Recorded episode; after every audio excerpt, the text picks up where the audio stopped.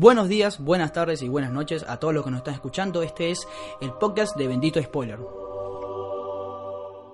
Sean bienvenidos al quinto episodio de este podcast de Bendito Spoiler. Mi nombre es José Rey, estoy junto a Cristian Benítez. Hola, buen día. Y bueno, una vez más, si no saben qué es Bendito Spoiler, es una página de colaboradores independientes que se encarga de poner noticias, entrevistas, reseñas especiales sobre cualquier cosa relacionada con el, con el cine y la serie de televisión. Nos consiguen benditospoiler.com y en nuestras redes sociales arroba benditospoiler por Instagram, Twitter y Facebook. Estamos en todo. También, si no saben, si es primera vez que escuchan esto, pueden ver nuestros episodios anteriores, en el cual, por lo menos en el más reciente, el episodio 4, hablamos sobre Mary Poppins. ¿Y qué otra película? Y Vice. Y Vice, películas que están nominadas al Oscar. Y en esta, bueno, estamos haciendo también las películas que, además, que están saliendo hoy en día en Argentina, pero también que tengan algún in- un interés en los Oscars. También hicimos un especial sobre la temporada de premios y sobre lo que está pasando en los Oscars, quién debe ganar, quién va a ganar, quién nos queremos que nosotros ganes. Un especial bastante largo, así que pueden escucharlo por partes. Eh, que, pensamos nosotros en mejor actriz, que pensamos nosotros en mejor actor, mejor película y así. Recomendamos como siempre que escuchen este podcast mientras están haciendo algo, mientras están tranquilos o mientras ven qué carajo voy a ir a ver al cine esta semana. Y esta semana fue es una semana yo diría muy llamativa con dos películas eh, muy polarizadas. Tenemos por un lado Suspiria, esta película que se estrenó en el Festival de Venecia con críticas mixtas, película de, de el director de Llam- eh, Llámame por tu nombre o Call Me by Your Name que a ver, personalmente yo conocí el año pasado y que una película que me gustó bastante, sin embargo no me dejó toda la esencia de lo que puede dejar un director.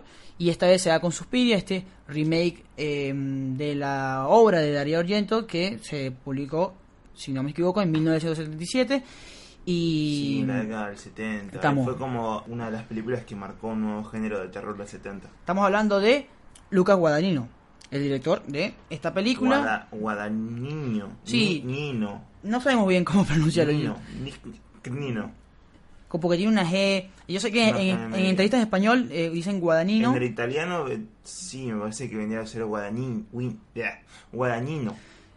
El, el- el- el amigo Luca, así lo vamos a dejar. Una luca. Exacto. Y la otra película de la cual vamos también a hablar es Beautiful Boy, una película eh, que para muchos ha sido la relegada, la, la no tomada en cuenta por la academia, a pesar de que eh, el actor de reparto Timo Chalamet estuvo nominado al al Globo de Oro, creo que ah, también el Critics, si no me equivoco, y creo que también también nominado al BAFTA, eh, pero en los Oscars no llevó nada. Una película que... No, raro, raro porque Raro. tuvo mucho protagonismo. Sí, sí, y al mismo Steve Carell que hace también un papel para mí brutal, creo que cada vez Steve Carell nos demuestra más que también puede hacer drama, a pesar de que hay una hay un no esta película sin querer tiene una referencia de Office que bueno, me, me recuerda mucho a, a lo que es el Steve Carell de la comedia pura. Bueno, sin más preámbulo, vamos a iniciar. No, hay que ver. No, sí, bueno, ya, ya, ya le estamos hablando. Eh, más preámbulo, vamos a empezar con este episodio. Sean bienvenidos, pónganse cómodos y vamos a empezar a hablar sobre Suspiria. Vamos con, con el, el- lo duro, el gore se podría decir, al principio, duro. Bueno, ¿De qué trata Suspiria? Bueno, yo diría que Suspiria es una película de terror sobrenatural italiana-estadounidense, por decirlo así, de este año, eh, que está ambientada en Berlín, en la Berlín de 1977. O sea, plena Guerra Fría, muro de Berlín, todo. La sí, parte... el, el periodo llamado como el, el otoño alemán. Mm. De, hecho, el primer capítulo comienza llamado 1700 1977. Exactamente. Una película, como bien dice Cristian, que está dividida en, eh, exacto, seis capítulos y un epílogo. claro. Eh, la trama sigue una joven bailarina de Ohio, cosa que a me encanta cuando los gringos van a otro país y dicen, ¿de dónde, de dónde eres? Uno espera Bueno, Nueva York, Los Ángeles. yo no, no esperaba que sea gringa la, la chica. No, no. eh, Porque es como te- el director es italiano, lo hacen en Alemania, es toda una película europea. Sí, es verdad, es, es algo raro, no sé si apunta a un mercado o apunta a una actriz como tal, pero eh, es llamativo que a mí- lo, a lo que iba es que a mí me da mucha risa cuando los, uno ve que los americanos van a otro país y uno siempre cuando dicen de dónde eres, yo, yo siempre espero que me digan, no sé, Nueva York, Los Ángeles. Hay unos que dicen, no sé, Wyoming, Ohio, eh, estados que, la verdad, nada que ver. Eh, una chica que es Amish, si no me ¿Te equivoco. paso la, la sinopsis oficial? Sí, por favor. Rara.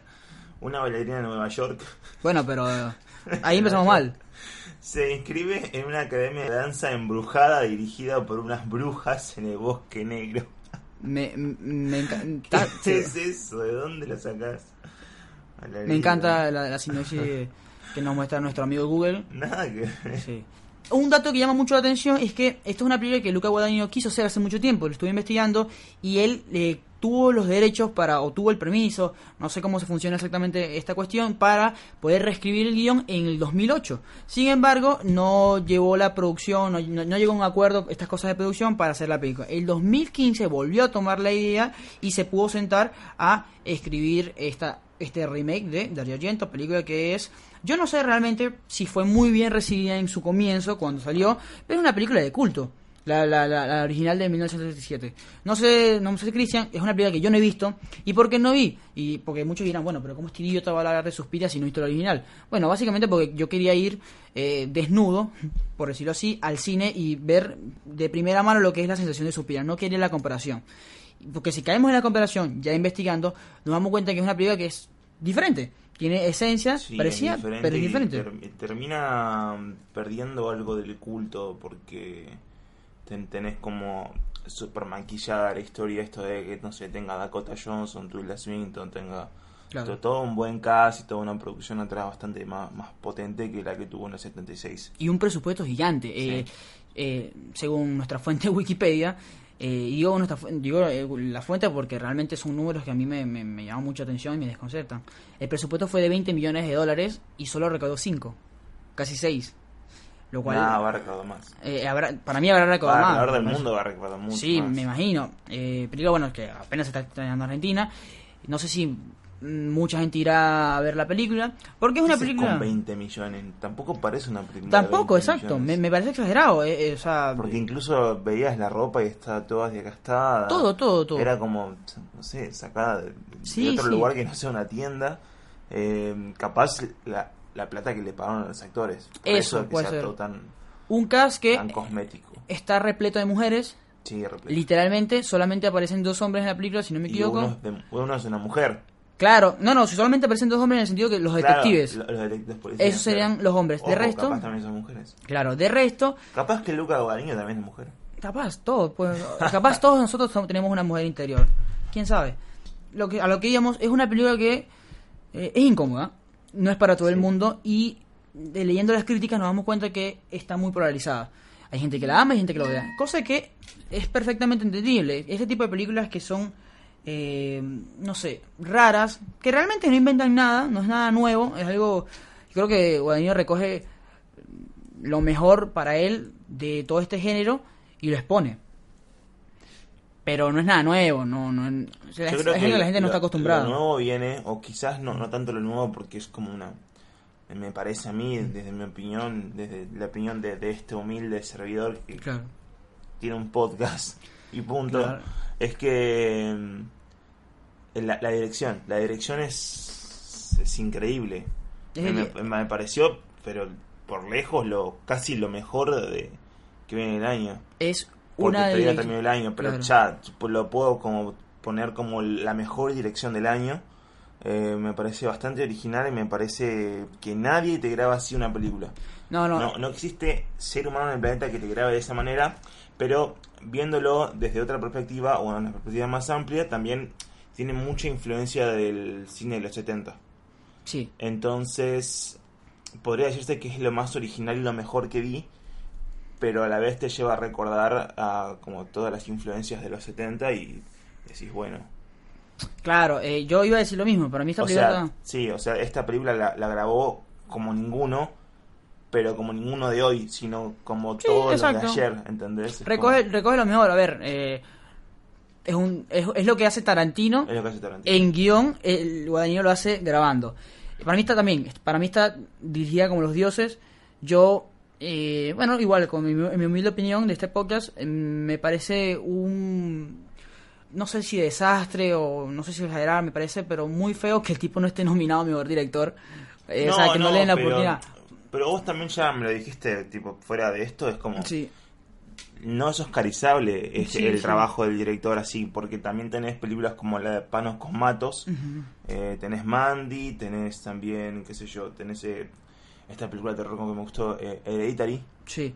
y Luca Guadagnino también tiene como, como esta visión bastante diferente y particular de mostrarte como hay planos que tenían como un zoom, otras que te mostraban, no sé, solamente un espacio en, en- un espacio neutro, Claro. pero que con atrás con el diálogo, eh, la voz en off, que, que, que te, penetraba, o sea, te, hacía sentir cosas en el cine. Yo, la verdad, por suerte la vemos en el cine, porque es una película que está en los torrents hace un montón y pasó por un montón de festivales Claro. y demás, algún loco se habrá dado cuenta.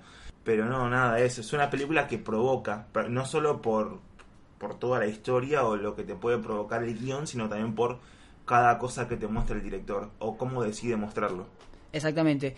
Y es una película, como bien decía Cristian, que es una película que la gente debería ver en el cine, porque Sí. el, el espacio Sí, del cine te transmite algo, eh, te da un ambiente para disfrutar más, mejor la película. Sí, tiene que ser lo más, eh, lo más oscuro posible, tiene que ser con el mejor sonido posible, eh, la, pantalla más cómoda, no sé si grande, porque no es una pantalla grande, Sí, una pantalla moderada y con el celular eh, en cinco habitaciones cerrado bajo llave.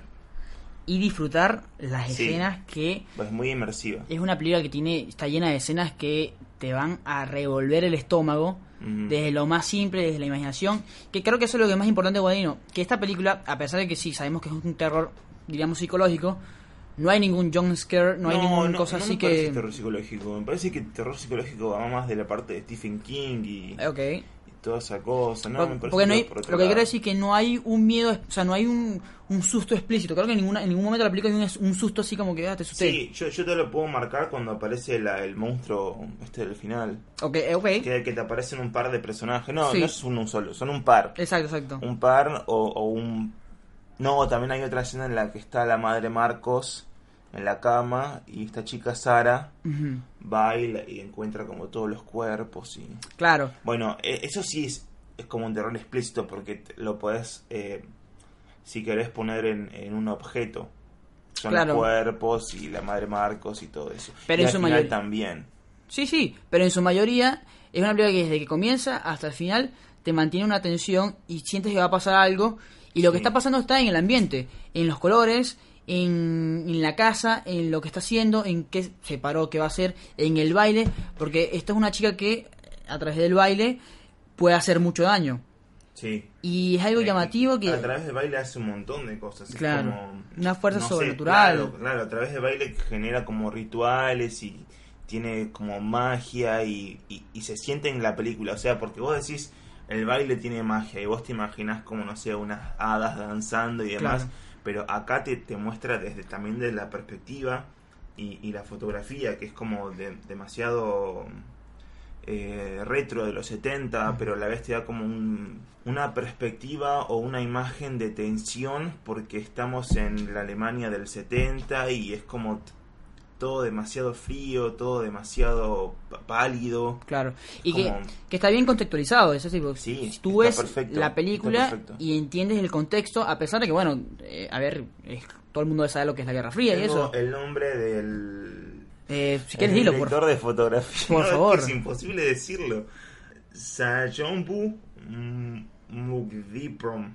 Bueno, lo- le vamos a decir Sanjo. Sanjo, eh, tremenda. O Lisa Junior le No, o Lisa Junior. tremendo, tremendo trabajo ¿Qué hizo? A ver. que te, met- que te mete en la atmósfera, sin lugar a duda, de lo que es esa Alemania. Una Alemania que es pálida, que es de- deprimente. Bueno, hizo Call Me By Your Name. Bueno, eh, es una Bueno, también bueno películas. Bueno, filma retro. muy retro, sí, indie retro. por lo visto. Eh, y eso, a mí lo que me gusta también de esta película, que mucha gente por lo que leen las críticas no le gustó, comparado con la primera, es que Guadagnino es muy explícito, o sea, él, no tiene, no, no, no quiere esconderte muchas cosas, él te lo, te lo muestra. Es más, el plot twist de Suspiria, la original, que al, cerca al final es que te, te, da a entender que realmente eh, la casa está embrujada, la, academia está embrujada, en este caso lo hace al principio. Lo hace al principio. En la primera escena llega Patrice a este doctor, eh, que ya estaremos leyendo el, el- todo el cast, y les dice, o sea, le da a entender que la casa, que la academia está embrujada y que está pasando Sí. algo, y lo cual hace que el doctor, bueno, empiece su investigación. Y, y Guadagnino no tiene problema, es como que él te muestra un libro y te va diciendo, bueno, pasa esto, esto, esto, Sara, ese es el destino de Sara, el destino de Susie, que está inter- interpretado por Dakota Johnson, va a ser esto, o sea, no, no tiene problema en explicarte eso, no, no tiene problema en dejarte, a pesar de que sí, te deja, nos deja muchas preguntas, que, que, que estaría genial que, nos respon- que sean respondidas en una secuela, un spin-off, lo que sea, eh, Guadagnino No, lo explica. no. Va, no, no creo que la película debería darte todas las respuestas. Estás Por como- eso, no, no te la tienes que dar. estás como, en ese sentido, estás... No, no Eh, sé estás jugando en- la palabra. estás- yo creo que estás jugando en contra del culto. El culto es estas películas que duran años y la gente discute por años. Este- No me explique todas porque la gente discuta en ese aspecto. Sí, pero sobre, sobre explicar es como decir, eh, decirle al público, ustedes son todos tontos, entonces Claro. le, le paso toda la data, toda la información para que la tengan. Claro, comparar, pero lo, digo comparar con No, la super Rápido y. Furioso. Rápido y Furioso no te deja ninguna duda. Eh, ¿Tienes ahí el cast completo de, de Suspiria para, No, para mencionarlo? Eh, repito, un cast lleno de mujeres y que, ah, importante, Dakota Johnson es la Susie Bannion. que conocida por la saga. Sí. Pobre, pobre actriz. A mí me gusta mucho esa actriz y no Igual. quiero, no, no quiero que sea conocida por 50 sombras de Grey, pero es una gran actriz para mí. Bueno, ya, ya tendrá sus oportunidades. Aunque es como un inicio. Claro. Susie Bannion tenés a Tilda, Tilda Swinton. Que, te- que interpreta dos personajes. Tres. Tres por. Ah, jaja. Tomá. Eh, bueno, sí, en, Wow. en realidad, sí, pero. igual no te das cuenta. Claro, interpreta a Madame Blanc, que es como la jefa Sí, y la, la- creadora del baile que ellos hacen. El Es el como la, la mano izquierda. No, es, sí, es como la mano derecha de la madre Marcos, que la madre Marcos es Claro. la, la jefa de la casa según la votación de todas las brujas. Pero Helena Marcos es la hija también de Marcos. Porque ella, hay un cuadro, ella da a entender, porque hay, un, hay una escena donde Sara llega al cuarto oscuro y... No, es la misma. ¿Es la misma? Es la misma, es la misma, porque le dicen que vivió durante con un montón de años y que a través de los años fue generando un montón de enfermedades y que necesitaba a Susie Bannion y todo el ritual este para Listo. recuperar to- como toda su juventud y toda esa cosa. En una parte incluso lo dice, ella ahora, Marcos dice, ahora voy a vivir en vos o algo de eso. Sí. Es como, sí. Es como que querían pasar el espíritu o algo. Y también interpreta nada más y nada menos... Claro, también interpreta nada más y nada menos al hombre de esta película, que es el Dr. Joseph. Sí, o sea, cuando aparece un hombre resulta que es mujer. Increíble. Claro, pero, pero- pero es increíble porque no te das cuenta. No, no, a ver, yo le decía a Cristian en el cine que a mí me, a mí me han dicho, porque la, la película salió hace tiempo, entonces había spoiler, que Sí. el doctor era mujer. Yo me, me imaginaba algo que era que, no sabíamos que era mujer. Muestra incluso un pene, el, el pene del doctor al final y es como... Claro, es muy gracioso, eh, la historia es muy graciosa. Tilda Swinton eh, mandó a hacer su pene, su propio pene, ella lo detalló y se lo puso, o sea, ella quería meterse todo. Sabemos que ella ¿A dónde mandas Claro. a hacerte un pene? No sé, no sé, el ¿A qué vas? tipo le mandó a hacer su pene, es impresionante. Eh, a la panadería. Claro, el, el baguette, por favor. No, no, impresionante. Y eh, un cuerpo muy realista. Cuatro horas tardaba tardaba eh, maquillarla. Eh, también está esta actriz que, es- Es él, para es el doctor eh, Joseph Kempler. Sí. Que se encarga de manejar la investigación, de decir, bueno, está pasando algo en esta academia porque Patrice, Sí. mi... Es el único personaje sensato en toda la película. eh, literal, eh, mi, la- Patrice, mi paciente, eh, Sí. está des- desapareció. Entonces, ¿qué está pasando? Claro, recordemos que Patrice era alumna de la Academia de Danza, se salió por un montón de cosas malas que se enteró que estaban pasando y eh, terminó desaparecida, que después aparece y no les voy a decir cómo. Interpretada por... eh, Que Eh, ¿cómo se- Grace Moretz. Sí, ¿cómo se se me olvidó el nombre de su personaje en, en Kick-Ass? Creo que el mejor personaje que he hecho Eh, hasta ahora. Hit Girl, impresionante. Eh, una actriz que, no sé, no sé si creció y pasó desapercibida, pero que tiene... Acá gran- aparecido es como que recupera una carrera bastante indie también de vuelta, ¿no? Sí. Eh, otras actrices importantes está la que hace de Susie, Malgorazak Vela, buena actriz. ¿Cuál? Susi. La, la... Ah, no, esa es la mamá, cierto, no. Me, eh, me confundí con Sara, disculpe. Eh, la que hace a Sara no sé cómo se llama, pero hace también un, un gran papel. Angela Winkler hace de Miss Tanner, otra de las brujas encargadas de la casa. Tenés a Alec que bla bla bla, bla, bla, bla. Me parece que lo más importante de todo después de estos, de estos nombres vendría a ser. A ver, desconocidas todo. Y No, son como actrices. A ver, acá hay un par que son todas actrices tipo eu- eu- europeas de películas así. claro, eh, a ver, Hay algo solo dos hombres que son los, Los agentes. los, los agentes, los detectives que investigan el caso. Y Jessica Harper. Jessica Harper es la que hizo de Susie Bannion en la primera. Ok, Y acá aparece como Anke, la esposa. no tenía ese dato. Mm, sí, Impre- sí, es ah, esa. ok, no tenía Mirá, ese si dato. buscamos en IMDb te muestro. Es, hace la esposa del, Mm, del doctor. Sí, exacto, que, que, sí, es la primera que es una, una visión que para engañar al doctor para llevarlo al lugar. Eh, en- creo que cerrando el, el tema de Suspiria, Suspiria es una a ver, gran película. Un peliculón, pero. Claro. A ver. No te va a gustar. no, no, o no, sea, no digo, no hablo de la banda. Eh, no te va a gustar la película. Para nada. De hecho, vas a pensar que es súper rara. Vas a querer salir del cine. Vas a eh, decir que qué porquería. Porque muestran esto de Devuélveme la plata. No. Anda con ganas de ver algo inmersivo, algo original, algo nuevo. Algo que no se ve en el cine. Algo que tenés que ver en el cine, incluso. sí, Que no, no podés descargártelo y, y disfrutarlo con pochoclos en tu casa. y que es una clase magistral de dirección. Sí, tal cual. Eso, y bueno, también tiene actuación. Yo creo que por ahí lo que a la gente no le Es gustaba. increíble las actuaciones. Sí, sí. No lo hablamos de esto, pero Dakota Johnson está excelente. Por eso digo. Tilda Swinton, ya de por sí hace tres personajes y te vuela la cabeza. Las demás actrices también, son Todas. todas jóvenes. Y la co- las coreografías son impresionantes. Ah, impresionantes. O sea, es como que tú dices, bueno, bailen. Y pare- Incluso- Y no, eso- hay una core- coreografía de, de meses. Sí, coreografía de, de danza y coreografía de la edición. La edición es por lejos lo, lo mejor que vas a ver en trabajo de edición. Alguien que sepa de cine, en mínimo, te va a decir que esto es una obra maestra. También me gustó mucho la música, que es una música lenta Sí. eh, para lo que está viviendo y enca- en- encadena perfectamente con la película. Ojo que la música es de vuelta hecha por esta banda que hizo la... Radiohead, ¿no? ¿Sí? Tengo entendido que eh, el score lo, lo hace Radiohead, Tom Junker. No, no conozco mucho. ¿No es el que hizo la, la música de Call Me By Your Name? No, desconozco. Eso es lo, que- lo, que, lo, que, lo que dice Wikipedia, porque, bueno, lo que dicen también los, los, los créditos finales. Bueno, en fin. Pero, eh, sí, es una película que, a ver, que por ahí a mucha gente, le va- al público común le va a parecer que va a tener una narrativa lenta y que no va a entender mucho lo que está pasando, pero es una clase magistral de dirección, es algo que no se va a ver mucho tiempo, es algo que no vas a ver en una, una película de este tipo la ves una vez al, no sé, cada, cada cinco años en el cine como tal. A- nosotros apenas salimos a la película que tiene una dirección parecida a Rojo, una película argentina, que pasó sin pena ni Sí. gloria aquí en el... En que el- Rojo se parece a toda la del 70. Sí, Por también. eso volvemos a decir eso. Eh, una película que pasó sin pena ni gloria, creo que a nivel comercial aquí en Argentina, pero ganó en, ganó un en el Festival de San Sebastián. Películas que están pensadas detalladamente todo y que tienen, desde sonografía, tienen todo nivel excelente. Lo que pasa es que la historia no es comercial, sencillamente, no es para todo el mundo, es una película que incomoda, que es una película, que no te puede gustar, está bien, es una película que puede que no te guste, está perfecto, que te aburra. Pero eso, a decir que no es una Tenés que ir casi la- obra maestra, A lo es que loco. voy es que tenés que ir con la predisposición y la mínima. Ir a, a sabiendas de lo que vas a ver, a sabiendas de lo que significa Suspiria Sí. y a sabiendas de lo que. Todo lo que te mostraron.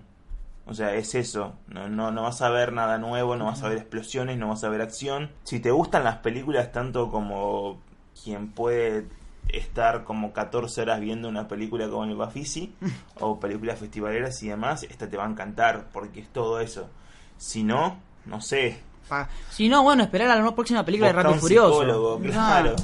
Y, eh, y eso que, a ver, no, no nos pusimos a analizar la película en general, en, digo, eh, por partes o algo así. Es una película que está dividida en seis capítulos y los seis capítulos son muy buenos, el epílogo es perfecto, el clímax que es que tú dices, a pesar, dices, se fueron a la mierda, así. El, Sí. el epílogo dice, bueno, se fueron a la mierda, pero es perfecto, o sea, es- está muy bien grabado, Y, y está el muy final bueno. también es muy bueno. Y Son películas que eh, el director va a la cabeza Sí. y este tiene un buen reparto, tiene una historia interesante y tiene unas escenas inolvidables que literalmente no vas a poder, eh, vas a dormir, vas a pensar en eso. Entonces, es una película que eh, tienen que verla si les gusta este tipo de cine, como dice Cristian, y que tienen que rescatar. Es una película que se tiene que rescatar, que tiene que pasar años y tiene que seguir, tanto la Suspiria original como la Suspiria, eh, como esta Suspiria. Sí, Entonces, en general, a mí me encantó la película y espero que la vean. a mí también. favor.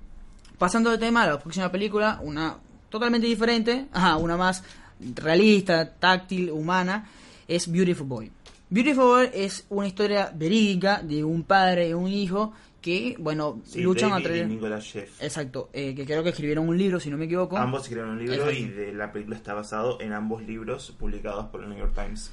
Y, eh, bueno, habla sobre la droga, drogodependencia, que drogopendencia, mejor dicho, Habla de la dependencia en sí, porque estamos hablando de una película con un personaje que es drogadicto, que es el hijo, Nicolas Sheff, Sheff de, de David, y tenés la, la historia contada desde la perspectiva del padre, y no solamente habla de la dependencia del hijo a las drogas, a todo tipo de drogas, porque te muestra LSD, cocaína, marihuana, hasta, hasta el- la metanfetamina, sí, Mm. Pero también habla de la dependencia del padre por el hijo y la dependencia por querer ayudarlo, Claro. que al final termina como en una superación. A, mí- a mí me gusta bastante que, a ver, eh, la si, si nos ponemos a hacer una sinopsis, es bastante simple. Un chico eh, se cae, cae en el mundo de las drogas y su padre quiere que quiere rescatarlo. ayudarlo, sí, sí. No hay de por medio una banda de, no sé, no hay de por medio un Walter White, no hay por medio un, eh, no sé, un chico Sí, pobre, que no hay por medio nada de eso. Sí, Walter White, eh, me, me quedaba pensando en todo lo que significaba Breaking Bad, porque esto es una película muy cruda, muy cruda de todo lo que trata, no sé si tanto, pero es cruda de todo lo que trata el tema eh, de drogadicción con la metanfetamina, y vos te pones a ver como Breaking Bad es algo súper atractivo y Sí. súper entretenido, pero esto es como el otro lado, en el cual... La una persona- consecuencia. Sí, en el cual muere gente. O sea, aquí literalmente. Walter White se está llenando la plata y se está llenando la plata y está pasando este, Sí, le pasa a va. este chico. Quien no vio Breaking Bad y ve esta película no pensará eso, pero yo me, No, me viene a la cabeza son cosas, que sí. capaz mucho de lo que escuchan ustedes habrán visto Breaking Bad y, y capaz cuando vean la película van a pensar en eso. Y es eso, por eso mismo digo que aquí simplemente no sé, no hay no hay agentes externos, o sea, no hay una banda criminal, no hay la muerte de algo, no hay una excusa como tal, no es, que el chico es más- pro, no es que el chico es pobre, más, claro. exacto. Es nada más el, el, el, te- el, el contexto de un padre tratando de ayudar a Claro. hijo y la- en la desesperación de ambos de buscar una salida. Y un padre económicamente perfecto, o sea, todo. La eh, familia eh, está muy bien. y idealmente para que el chico, o sea, eh, triunfe en la vida Sí. y cae en la dependencia por el simple hecho de que él no se siente feliz. Tiene, por eso es que la salud mental es algo muy importante y eh, me alegra mucho que hoy en día se esté tomando más en cuenta. Pero un chico si simplemente no se consigue a sí mismo, no se siente feliz y en la droga se siente bien. Y Sí, encuentra, lo dice, encuentra como este eh, sensación de satisfacción que no encuentra en ningún otro lado, porque de hecho se, en una parte también lo dice, lo dice el padre al hijo, le dice, ¿qué, qué haces todo el tiempo encerrado en tu cuarto? dice, no, leo y dibujo.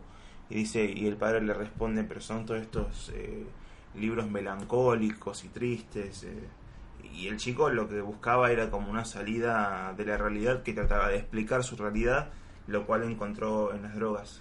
que es el lado, yo creo que eh, la otra capa de lo que pasa con las personas que usan droga. Mucha gente usa, siempre hemos tenido, estamos pensando en que la droga es para, bueno, fiestas, fiestas, la gente que quiere vivir de fiesta. Y sí, obviamente pasa por eso. Pero también hay un grupo humano que sencillamente no se encuentra feliz y la verdad suena crudo, pero eso es lo que te deja de entender la película. No, no tienen las ganas, no tienen la fuerza como para suicidarse. Claro. Entonces lo que buscan el refugio, el refugio en las drogas y sencillamente eh, llega a un nivel que eh, no les importa su contexto, no les importa con quién viven, no les importa, sino que simplemente O tienen que seguir. que sí, pero tienen como la dependencia a, a eso, porque también ti- tienen como tes- te- testimonios de médicos y demás.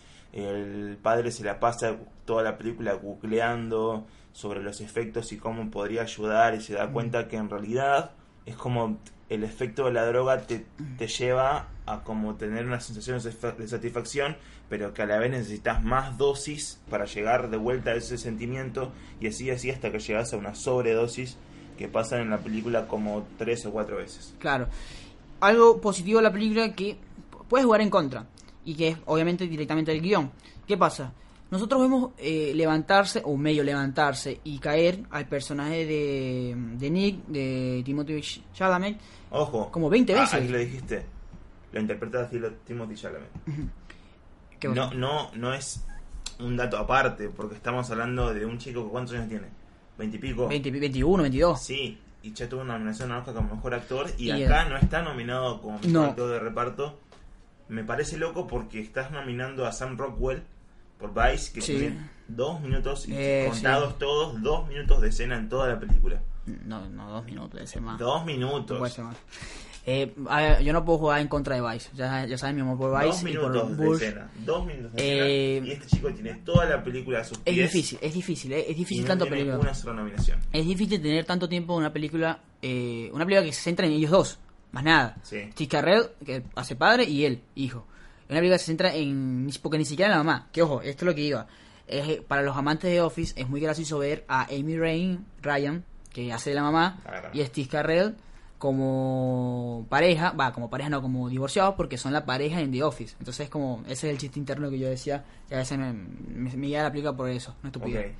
Pero eh, ver tanto tiempo, Steve Carell, bueno, ya la conocemos, pero ver tanto tiempo a este chico que encuentra su personaje y se aferra a él de una manera que es, me parece hasta locamente eh, difícil poder salir del personaje. Yo me imagino él saliendo del set y digo, ¿cómo, algo que miro como de los actores, cómo se separa del cómo se separa de este chico cuando va a hacer Sí. su, su vida normal a, a- de su vida normal, cómo se separa de este chico que eh, no tiene no le ve sentido a la vida, que no, no entiende por qué sigue aquí, que no sabe cuál es su, su misión y que busca la, la, la, la Claro. de la droga. Y siendo tan Sí. joven es como que, bueno, como este chico no, no, no cae en eso, te- termina cayendo en eso. sí, porque uno cuando ve la película incluso después termina con una depresión increíble por todo lo que representa el personaje de Timothy Chalamet. Por eso es que digo que debería por lo menos estar nominado al Oscar. Por el hecho de En que... lo personal me sentí como bastante... Defraudado. No, no, eh, no, me refiero a- a- a- al papel Ah, de él. Me, me sentí como bastante depresivo después de ver la película por... Porque de, de hecho te leía... Es bastante igualmente estereotipado el, el tema este del papel de Timothy Chalamet porque es como triste, depresivo, consume drogas, eh, niño de padres divorciados, leo un poema de Bukowski, es como todo, todo lo dirige a eso, ¿entendés? Pero, pero está bien porque mm, en definitiva se trata de eso, de, de construirlo de esa manera y, y no me parece una mala manera. Por, por eso mismo, el guion te muestra una historia que el tipo se levanta, cae, se levanta, cae. Y lo hace como 20 veces. O sea, cuando tú dices, bueno, el chico va, ya, va- ya va a Que sí, surgir. es una, es, por eso fue una decisión, calculo, del director de, Sí, de y mostrar de eso trata. Claro, de demostrar y tratar de como enfatizar en... En la, en, la, en, la, en la recaída de la gente. Y te lo muestra hasta el final. O sea, en el- Trata de enfatizar en el, el proceso. Claro. En lo que significa para... En lo que fue para el padre, en lo que fue para el hijo y para toda la familia también, porque están todos involucrados. Eh, trata de enfatizar en eso. Y, Y- por eso la, la, la caída y la levantada. Claro, la y, y- y te lo muestra en el sentido de que al final no se recupera. O sea, al final de, de la película, eh, como tal, Sí. es un chico que, eh, a, a pesar, luego de una. Igual al final te lo dices, está todo bien, el chico Claro, pero- el libro, está ocho años sobrio. Pero al como- final, pero si no ves eso Sí. y no quitan eso, sientes que el chico nunca se levantó. Claro, Y está, a mí me parece esto es realista. realista, perfecto en ese, en ese aspecto. Perfecto no, porque es triste. Pero en eso sí. Steve Carell para mí hace también un papel genuino. Es un tipo que, a pesar de que es un gran padre, al ser hombre, no quiero caer en el estereotipo, pero da, da, da a entender que no puede, o sea, todo lo que no puede decirle al hijo re- verbalmente, se lo queda guardado y en sus expresiones faciales de decepción, de angustia, de molestia, en cómo respira, en cómo camina, da a entender, le dice todo al hijo, pero verbalmente no lo dice. Entonces, también me parece una actuación exageradamente buena. A mí, ojo, me, me gustó Chalamet también, pero creo que Steve Carell, mm, creo que Steve Carell es el más eh, eh, renegado de esta temporada de premios porque hace dos papeles geniales, tanto en Vice como aquí, en el cual si Sam Rockwell se puede meter también en el Oscar, creo que Carell hace mejor papel que Sam Rockwell. en Vice, sí, sí, puedo ver. Pues, tranquilamente creo que podemos tener dos Steve Carell en la temporada de premios en- como mejor actor de reparto, tranquilamente. Mejor actor. El mejor actor en- Mejor actor por Beautiful Boy. Exacto, de tranquilamente, de verdad, porque es impresionante lo que hace. También eh, la, la armonía que hay en la familia. Y lo que transmite también. el Sí, sí. Eh, un padre que se pone, o sea, cualquier padre normal se pone en los pies de él y dice que en esta situación, ¿cómo me hago? Un, tipo que Claro. todos Tiene un par de escenas muy fuertes. Claro, nosotros no somos interpretadas por él. eh, una en la que. Bueno, el último llamado que le hace el hijo. es crudísimo. crudísimo y, y después tenés otras en las que está frente a él y quiere decirle un montón, como decís, quiere decirle un montón de cosas, pero una las expresa con, con gestos faciales y, y- y que la verdad no, no desmerece para nada. Yo lo único que no, no, a ver, no, no, no capté bien de la película, no me gustó tanto, es que eh, esto es algo totalmente una dire- dirección de, de, de decisión de director, es que en los momentos más importantes de las películas pareciera que fuera un video musical. Ya- llama- es raro lo que digo, pero en los momentos más importantes eh, hay una música de fondo Sí, que creo que, no sé, a mí personalmente esto queda eh, personal cada uno, a mí no me transmite nada y va- no va de la mano con la escena. Entonces es muy raro. Al que vio la película entenderá lo que quiero decir. Cuando vean las escenas más importantes, hay una música de fondo como si fuera un video musical que, que, que no entiendo, la verdad que no entiendo, cosa que a sí. mí me desconectó un Eh, poco. Lo vi así. Para mí, desde el lado musical estuvo muy bien orquestado, porque se trata de como el proceso de las drogas y demás, tampoco ves algo como, no sé, clímax o, o algo No. que desde la perspectiva del director te lleve a ese mundo todo loco, solamente una vez en la que él está en la universidad y todo le da vueltas, Claro. eh, después, pero por parte de la música estuvo muy bien puesta en todos lados, incluso de, esto fue como una crítica, me parece tonta, porque eh, pasan una, sol- una sola vez el tema Beautiful Boy de, de John Lennon. Ok. Y la película se llama Beautiful Boy, entonces tenés que pasarlo un par de veces más. No, está bien. Está como nada más esa parte en la que él está con... La película tiene flashbacks, ¿ok? Ah, eso sí es verdad, se me olvidado. Tiene como flashback en la Eh, que está Steve Carell con otros Claro. personajes niños que hacen del mismo personaje de Timothy Claro. Chalamet, pero niño.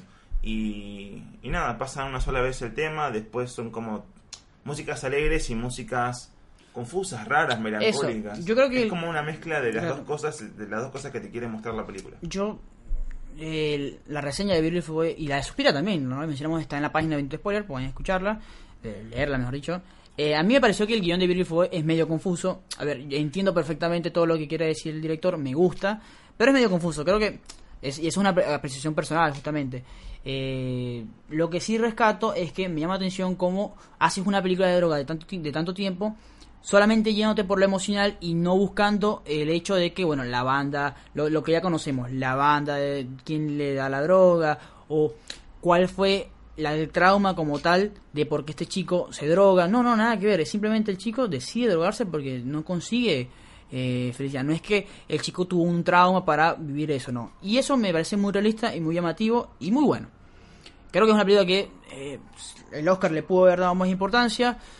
Bueno, pero chicos, está Bohemian Rhapsody, está Pantera Negra, este tipo de película no está, Suspiria no está. Son, o sea, son cosas que tenemos que aprender a vivir, que los Oscars son así, lamentablemente. Y en mayoría, bueno, los Globos de por ahí rescatan un poco más este tipo de cosas. Pero es así, eh, Una ambulancia. claro, una ambulancia cuando ahí está Nick. No es- la dejamos pasar, hablamos encima. Esto es, esto eh, es radio. Esto es sí, obvio. eh, Es un efecto eh, ambulancia. ahí está Nick, eh, sobredo- tiene sobredosis y lo están No, llevando boludo. No, bueno, eh, ¿algo más que decir para Beautiful Boy?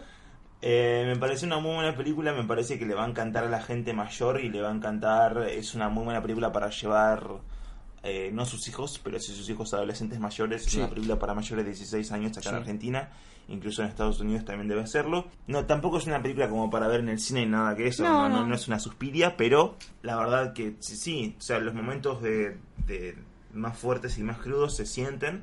Y nada, me parece que ese es el buen trabajo de- un director bueno, tampoco tan Claro. No lo mencionamos. para niño. Eh, Félix Van Groeningen. Algo de eso, es un Algo belga. es, ya un saben belga. cómo son los belgas. Sí. Estuvo nominado Y- mejor, a, me- a mejor película extranjera por El Círculo del Amor de Rosa, algo así. Claro. Desconozco, la verdad, 2014. Es buen director, es buen director.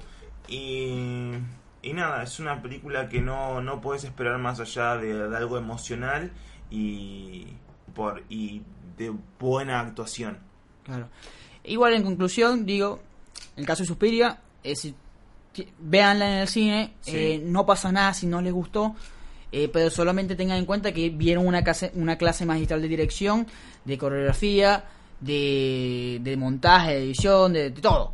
Y en Beautiful Boy es una buena clase de cómo hacer una película emocional, emotiva. Exactamente, es una película que hay que ver no solamente Sí. para, para, para alejarse un poco también de la vista de Breaking Bad, que justamente Claro, es la de, otra perspectiva. de Narcos, por ejemplo, eh, eh, esta película decide no glamorizar la droga, que puedes hacer mil cosas para glamorizarla y muestra Sí. las consecuencias. Bueno, Sí. eso fue Beautiful Boy. Este fue el quinto episodio de Bendito Spoiler. Eh, por favor, compartan este, este podcast, denle a conocer si les gusta. Y también me escríbanos, escríbanos a nuestra arroba 22 spoiler. A mí me pueden conseguir con arroba house ok. Cristian.